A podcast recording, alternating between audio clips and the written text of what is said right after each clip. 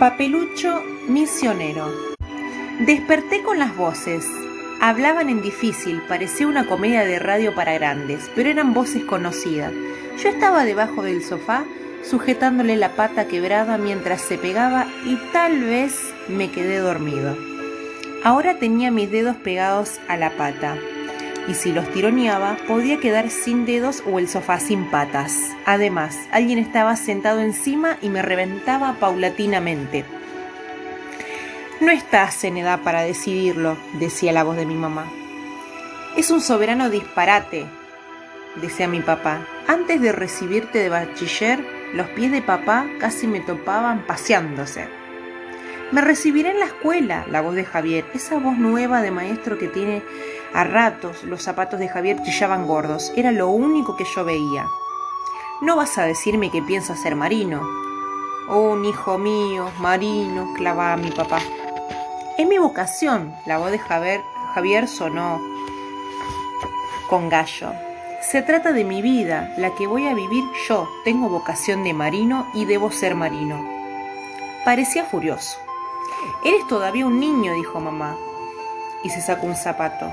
No sé cómo le cabía. Su pie era tan grande que ese zapato que me tapó la cara. Está equivocada, mamá. Yo no soy niño, soy un hombre y sé lo que quiero. Cuando uno siente lo que yo siento es porque es un llamado. Cada hombre tiene en la vida una misión que cumplir. Para eso nació. Mi misión es ser marino. Puede serlo más adelante, no veo por qué ha de ser ahora. He sido aceptado. Javier parecía un mateado. ¿Va a, cortar mi carrera? Yo imaginaba a Javier corriendo a mil por hora y a mamá cortando su carrera. Sentí el llamado de la vocación de Javier y me parecía que todas las olas del mar, las ballenas y las gaviotas le gritaban, ven, Javier. Había dicho que tenía una misión que cumplir. Cada hombre tenía una misión. ¿Cuál sería la mía? En ese momento mi mamá cambió de postura en el sofá. Fue un desastre. Yo quedé aplastado igual que un chinche en el suelo, me ahogaba y me dolía todo. Pero mamá gritaba más. La levantaron, la sobaron y después se ocuparon del sofá. Me, sacaron de debajo, machucado y con la pata pegada a mi dedo. Tenías que ser tú, chilló papá. Trataba de comprenderlo, expliqué, pero nadie me oía. Me mandaron castigado a la cama y con la pata pegada para siempre a mi dedo. ¿Tendría que vivir en la cama toda mi vida con ese dedo pata? ¿Sería esa mi misión en la vida? ¿Habría nacido para eso? Sentía el llamado del sofá. Me volví en la cama y apreté los ojos. Si Dios le había dado a Javier la misión de marino, ¿por qué a mí la de pata de sofá? Yo estaba sentido con Dios. Me parecía insultante que yo esperara nada más de mí. Se había imaginado que yo apenas serviría para eso y nada más. Me dio pena de pensar que nadie, ni Dios siquiera me estima. Se me apretó el garguero y no podía respirar. Traté de pensar en alguien que me, que me alabe o que me hubiera alabado alguna vez, pero no, nunca más, todo lo contrario, puros retos y castigos y qué sé yo. Por suerte la pena reventó por la nariz porque si no me ahogó. Un romadizo y chorros y por chorro de lágrimas calientes y saladas, ricas para languetear, cuando uno es desgraciado. Yo no estaba llorando, estaba comiendo lágrimas. Me imaginé que Javier entraba a mi cuarto me veía y decía, poco hombre. Salté de la almohada y de un tirón me arranqué la pata del dedo. Salió con cuero y todo, pero no me importó la sangre. Soy hombre, dije, y aunque nadie lo sepa, yo lo sé. Di vuelta a la almohada y me senté en la cama cumpliendo mi castigo, me puse bien con Dios y le dije, Señor, tú eres el único amigo del que no tiene ninguno. Tú no puedes querer que yo fuera una pata de sofá. No siento esa vocación, ese llamado. Yo quiero algo mejor. ¿Podrías darme otra misión? Quiero una bien divertida. Dios no me contestó, pero me quitó la pena y lo demás. Comprendí que estaba pensando en ayudarme y me alegré. Dios se preocupa de mí, me iba a llamar igual que Javier y nadie me atajaría. Desde ese momento fui otro, era como nacer a un mundo nuevo y cada cosa que yo quería hacer me preguntaba si era mi misión, si era ese el llamado. Todavía se volvió interesante, estaba como viviendo una película de suspenso y yo era el héroe. Yo estaba metido en cama con mi famoso castigo y puramente pensando en la cuestión del llamado y de la vocación, y justo sonó el teléfono. Nadie lo contestó y lo dejé sonar. Sentía la cuestión de mi castigo y que cuando uno está cumpliéndolo, tiene que sentir cumpliéndolo porque se quema la casa. Tiene que seguir cumpliéndose. Y sentí el rin rin pomposo que tiene el aparato del teléfono cuando suena sin que nadie conteste. Trin trin seguía rabioso y yo lo despreciaba cumpliendo mi castigo. Hasta que por fin algo me dijo por dentro. Es el llamado y de un brinco salté de la cama, levanté el fono y cortaron. Requemado me volví a mi casa y cuando veo la luz estereofónica. Era una luz distinta, roja, bailona, con explosioncitas y olores diabólicos. Ni me acordé del castigo, sino que con fuerza magnética el imán de la luz me dominó y justo se estaba quemando la casa. Unas llamas maquiavélicas como las olas de fuego subían y subían con un calor. Solo faltaba ahí la víctima, porque era una hoguera de verdad. La mesa de cuarto de la Domi se había abierto las patas, las llamas trepaban por la muralla y la cortina plástica de su ventana hizo wisht y desapareció. La casa entera se iba a desintegrar antes que volviera nadie. Pensando a retroimpulso, imaginaba la cara de mi mamá cuando me encontrara carbonizado entre las cenizas y se viera además sin casa. Pensaba. Eso les pasa por dejarme solo y castigado. Mi corazón rezaba, Dios mío, ayúdame a apagar el incendio.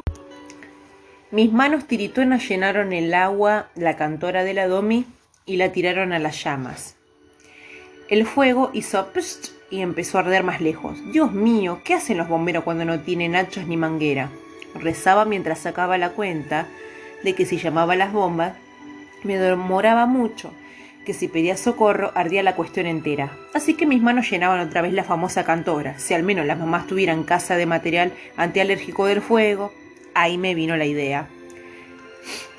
Con fuerzas de Sansón pesqué el colchón de la y con colchón y todo me tiré encima de la llama. El pobre fuego se acható con el golpe, se acabó de un run la bella luz y todo se volvió humo. Tosiendo, estornudando y con los ojos apretados de picazón, patalé encima del aparato apagador hasta que sentí voces. Eran vecinos, bomberos, carabineros y hasta un perro. Me sacaron afuera, me daban agua y me hacían gimnasia. Solo entonces pensé que me iban a echar la culpa de todo. Pero un bombero descubrió que era la plancha enchufada, que quemó la mesa y chamuscó lo demás. Yo no era el culpable, yo era el héroe. Cuando llegó mi mamá con mi papá, yo sentía como una agüita en la garganta de tanto que me alababan y al lado llorando se echaba toda la culpa y se aplicaba el castigo.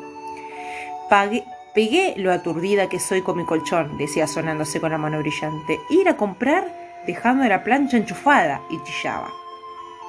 Y ahora resulta que soy el héroe. No nací así, pero soy.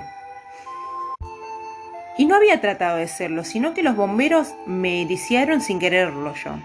Resulta que si no hubiera resultado heroico, habría resultado carbónico. Cuando uno no está acostumbrado de ser héroe, se siente un poco pésimo, una cuestión rara como flato en el alma, o sea, justo al revés de lo que uno siente cuando le echan la culpa de algo injusto. Claro, uno tiene que aguantarlo igual que se aguanta el viceversa, aunque se sienta un poco hipócrita de no haber hecho nada tan macanudo para sentirse así.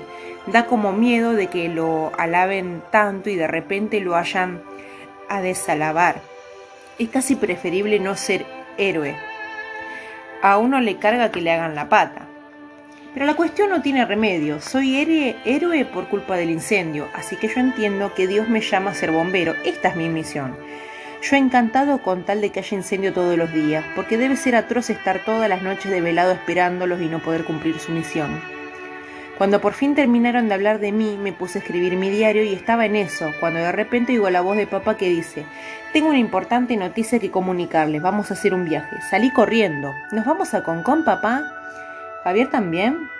Porque me daba miedo que le hicieran cortar su carrera, su vocación, su misión, todo lo demás. Javier entrará a la escuela naval cumpliendo su misión, dijo mi papá con voz chata. Y nosotros partiremos al África a cumplir la nuestra. ¿Para siempre jamás? pregunté desconsoladamente.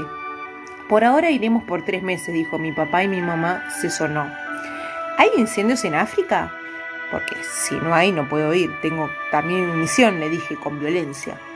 Tu misión es obedecer, respondió Perpetuo, y el agua de, eh, de héroe que tenía en el cogote se congeló ipso flatus.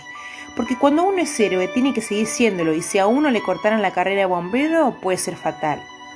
Agonicé un minuto y entonces Recé para callado, Dios mío, si tú crees que mi misión es obedecer, voy a tener que ser santo.